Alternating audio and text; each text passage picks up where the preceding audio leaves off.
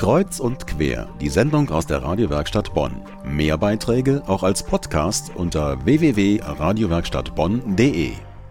Wissenschaft. Da sitzen gelehrte Herren zusammen, grübeln und nuscheln komisches Zeug. Wissenschaft, das ist eine gemütliche Runde, da wird gelacht und geplauscht in gemütlicher Runde aus Wissenschaftlern und interessierten Bürgern. Welche Wissenschaft hätten Sie gerne? Die trockene oder die lockere? Mein Kollege Christian Klünter hat sich auch für die lockere entschieden und machte sich auf den Weg ins Wissenschaftszentrum Bonn zu Wissenschaft im Bistro. Das Thema vor gut einer Woche Politik im Mitmachtzeitalter. Viele Stimmen und keine Lösung. Zum 13. Mal bereits wurde sich Gehör verschafft, seine Stimme erhoben und herzhaft und ungezwungen diskutiert. Dazu saßen in der mit knapp 40 interessierten Bürgerinnen und Bürgern gut gefüllten Cafeteria an jedem Tisch jeweils ein Experte zum Austausch bereit. Einen festgelegten Rahmen gab es hierbei nicht. Dafür konnte nach Lust und Laune zwischen den einzelnen Tischen gewechselt und eifrig mitdiskutiert werden. Ein Austausch, der auch Wissenschaftlern neue Erkenntnisse bringen kann, was Sigrid Barenhorst, Professorin der Politikwissenschaft an der Universität Siegen, sehr schätzt. Als Wissenschaftler guckt man sozusagen eher darauf, was andere denken, was möglich ist. Und da sind die Meinungen sicher gespalten.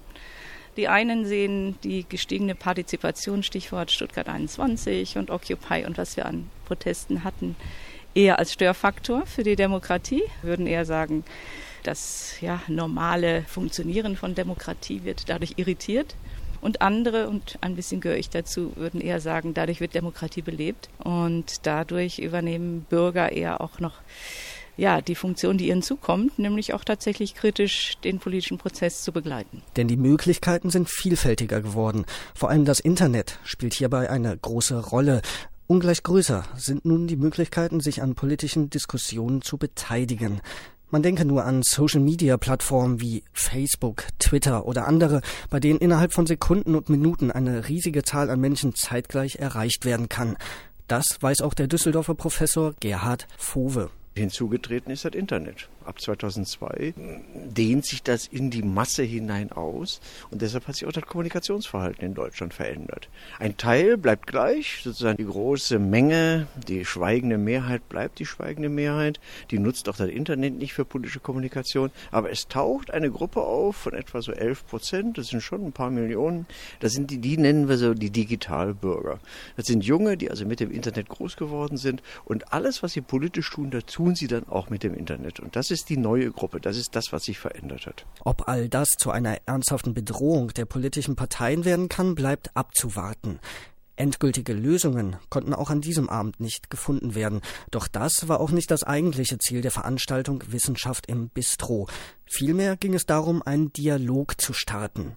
So komplex die Politik im Mitmachtzeitalter geworden ist, auch sie kann greifbar gemacht werden, wie die Geschäftsführerin der Agentur Trio Medien, die diese Veranstaltungen organisieren, Isabel Liesberg-Haag verdeutlicht. Unsere Leidenschaft ist Wissenschaftskommunikation. Und was heißt das in der heutigen Zeit? Das heißt, trotz neuer Medien Menschen ins Gespräch bringen. Und wenn Sie an so einem Abend wie heute merken, wie lebhaft die Diskussion ist, merken Sie, dass die Menschen sich ganz schnell auf Wissenschaft einlassen.